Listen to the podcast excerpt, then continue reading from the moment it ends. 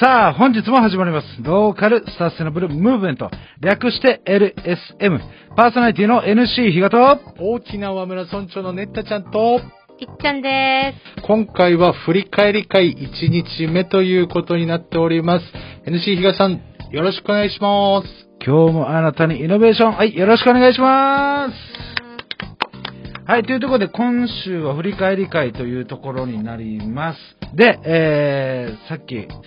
初めましての方もいると思うんですが、うんまあ、いっちゃん、す。はい。えー、なんだろう、はい。特番から、はい。まあ、4日目にちょっと振り返るんですけども、はい多分皆さんのお耳には初めましてだったと思うんですが、うんえーまあ、よろしくお願いします。よろしくお願いします。はい。というところで、え1日目、えー早速振り返っていきたいと思うんですが、はい1日目はですね、えー有限会社優位設計の代表されています、又吉大輔さんを振り返っていきたいと思います。え3つのポイントが、まあ、建築、人との触れ合い、進化、で、ラベリングが未来設計士というところになっていました。で人生や活動の理念が、えー建築において常に新しいことを探す。誰のために、何のためにやっているかを常に考える。まあ、萎縮しない。そういったことを、まあ、人生活動の理念としてやっていますというお話でした。えーまあ、質問としてはですね、新しい建築の情報を探すために、ま、どのようなことを行っていますかということを聞いたんですが、えー一番趣味にもしている散歩をしながら地域の特徴を見たり、まあ、本を読んで歴史も振り返り、えー過去に戻って、えーこんなこともできるんではないかという形で常に新しいものがないかを探していますというような、えお話をされてました。うんで、えーまあ、誰のために何のためにというようなお話だったんですけども、まあ、初めはやはり建築家になりたい、自分の形を作りたいという思いが強かったんですが、結局トラブルだったり、えーあまり喜ばれ、喜ばれない時もあり、それは方向性違うなということで、お客さんとしっかり話して、お客さんのためにしっかり作ろうというきっかけ、えーのために、え誰のために何のためにということを考えることになりましたということだったんですが、まあ、あの、いっちゃんさんはまあ、えね、えー収録の時いなかったんであれだと思うんですが、ねったちゃんどうでした？この又吉さんは。そうですね、この散歩しながらっていうのがすごく印象的だなっていうふうに思いましたね。このうん。歩きながら、で、NC 比嘉さんが、あれですね、散歩しながらラジオ撮ろうよって、まあこれはオフ会。そうですね。実際、まあ、いっちゃんさんとこの、はいまあ、ラジオ別でもやってるんですが、そこでまあ、えっと、その、ラ散歩しながらっていうのは、ま あはい 実際、ものすごく頭回るんですよね。散歩してると、整理されながら。はいはいなので、まあ、理に、あの、又吉さんも理にかなってるのかなというふうな感じですね。まあ、そんな又吉さんなんですが、まあ、失敗談もありまして、お客さんの要望を聞かず、勝手に突っ走って仕事を進めていた時があって、お客さんを失望させた。大事な時に限ってメモが残っていないことがあり、後から問題となってしまうことが、ま、多々ありましたというお話で、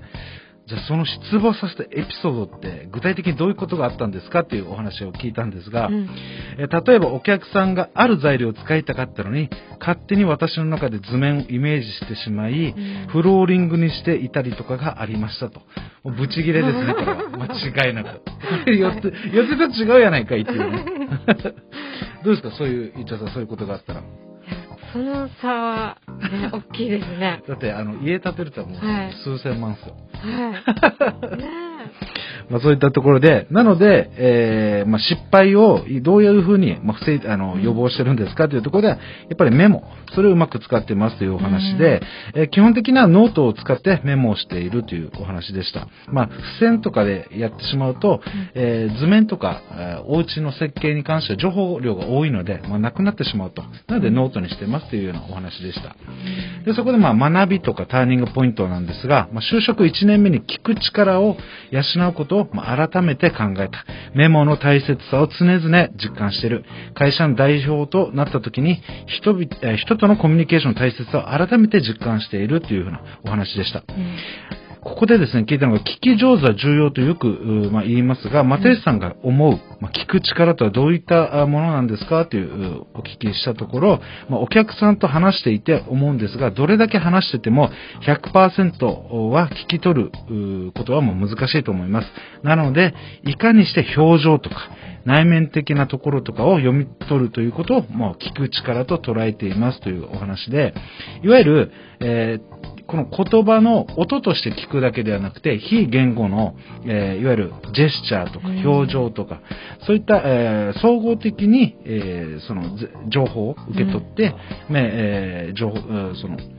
この人がどういうふうなあ思いを持ってるんだというところを、お聞く力というふうに、えー受け止めていますというようなお話でした。まあ、そんな又吉さんがですね、えーやっている現在の活動というところなんですが、うんえー住宅の設計をはじめとする建築設計、えーをしています。えー北部設計協会とか、あと建築士会、名護青年会議所に所属していて、まあ、地域貢献活動にも、まあ、従事されているというお話です。で、そこでですね、まあ、由設計の由という名前、その由来とは何ですかというお話を聞いたところ、もともと住宅をやっていこうと私の父親が立ち上げた会社なんですが、え住宅メインでやっていくときに人とのつながりを絶対的に外せない。そこで、いいネーミングがないかという中で、ゆいという、結ぶという意味の名前の意味で、えーまあ、つけたというお話でした。でそんな、ゆい設計の活動で心がけていることは何でしょうかという、えー聞いたんですが、まあ、人との接し方、えー設計協会とか、まあ、建築士会で同じような立場の建築士と接するときや、えー名護青年会議所ではそれぞれ違う形で活躍している方と接したら自分の勉強になりますということで、常にこの人とおの違いをうん。自分のお違いで跳ねのけるんではなくて、違いを逆にあー勉強として、うん。あ自分とこれぐらい違うんだなというところで、えー常にあのこの勉強家だなという、うんあー部分で感じました。うんまあ、そんな結設計さんはですね、えー名護市、沖縄県の名護市宮里に、えー店舗を構えていまして、えー主にですね、新築、増改築、リフォームなどの建築設計及び、まあ管管理業務、あとは、えー物件保証業務、建築コンサルタント業、えーなどなどですね。あとは、えーメディアでは、まあ、えー週刊花風特別特集、えーのセレクションに選ばれたりですね、タイムスの住宅新聞などにまあ掲載されていますと。で、施工実績としてはスタイリッシュな、まあ、現代住宅から沖縄の特徴である赤ガール住宅など幅広い施工実績をお持たれています。うんはい、そんなですね、えー、又吉さんなんですが、はい。えーフェイバリットソング。これはですね、あの、愛さんの、アーティスト愛さんの、えーハピネスの曲だったんですが、うん。えーなぜこの曲なんですかとお聞きしたんですが、もともと私はネガティブな性格をしていて、急に大切な人が亡くなったという場面も出てきて、えー出てきたりするので、そのメンタル的にきつい時にこの曲を聴くと、まあ、前向きになり、えーその前に頑張って進もうと思えるう曲なんだというふうに、えーおっしゃっていました。これどうですか？あのネッタちゃん、この曲。なんか、これ次に出てくるかもしれないけど、はい2回連続出てきたんでしたっけ、そうですね。あの、ゲストさんは違うんですけど、ハピネスが好きな方が2回はい。これいい曲ですよね。本当にはいそう、だだからでっていうことですよね、結局。まあ刺さる方が多いっていうやつですね。まあ、そんな又吉さんの、ま、見据える未来なんですが、まあ、個人的なこととしては、建築設計分野において自社で全て完結できるように、えま、なっていたい。また社会的なこととしては、人との触れ合いの場が増える、うそういうことを見据えていますというようなお話でした。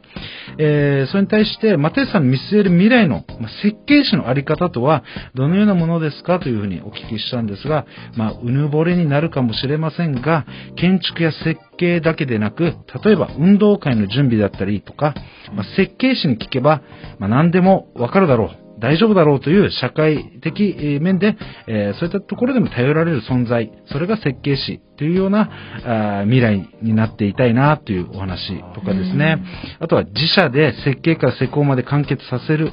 まあ、いわゆるその課題っていうのはどういったことですかというふうなおお聞きしたんですが、まあ、現在建、えー建設業お建設業界、人手不足の中で自社で完結させようと思ったら、まあ、人も必要だし、その分の給料を払える体力もつけなきゃいけないですし、課題は多いですが、特に金額面で自社で完結させるということになれば、お客様に対してコスト面でかなり有利になるのではないかというふうに考えています。いわゆる、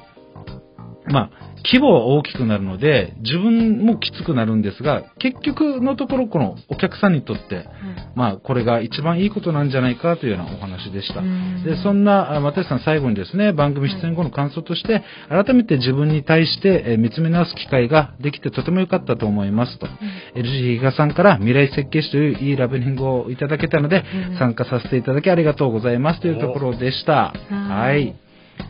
どうでしたいっちゃんさん？聞いてみて。あの、実際ラジオ聞いた、聞いたんですよ。はいあ、聞いただから、あんの、まあとってもなんかに、なんか笑い声が印象あーそう的で。ですねミッキーマウスって言ってました。はい。だからちょっと、本当は応援したかったなと思うんですけど。はい、というところで、えー今回の第1回目の又吉さんは以上になります。はい。本日の振り返り会ゲストの、かあ、振り返り会ゲスト、有限会社優位設計代表取締役社長、又吉大輔さんへのお問い合わせ先です。ホームページがあります。有限会社優位設計で検索お願いします。電話番号が0980-520700です。で LSM レディオの過去放送やご連絡先などは、LSM プロジェクトホームページの検索をお願いします。以上になりまはい、す。以上です。はい、See you! LSM プロジェクトは、いっちゃん、いなさん、またきち、たくま、マエストロあつし、みなっちゃん、またよし大輔さん、成田ペールワン、ニッチーの協賛でお送りいたしました。どうも皆さん、ヤンバル坂モーリーの森です。ヤンバル坂モーリーは、名護十字路徒歩1分以内にあるアメリカンレトロな酒場です。オールディーズの BGM とアメリカンな空間は、初めてなのになぜか懐かしさを感じられる店内で、おすすめは10時間じっくり丁寧に低温調理した牛タンと、店主秘伝の燻製香る自家製ウイスキーで作るハイボールは絶品です。ぜひ、フラッと遊びに来てくださいね。電話番号は070-3803-7889 070-3803-7889待ってます。LSM レディオは株式会社エナジックインターナショナル南西食品株式会社スパイスカレー研究所沖縄ごはんよしひこやんばる酒場モーリー有限会社ゆい設計味どころかに松大同火災海上保険株式会社の提供でお送りいたしました。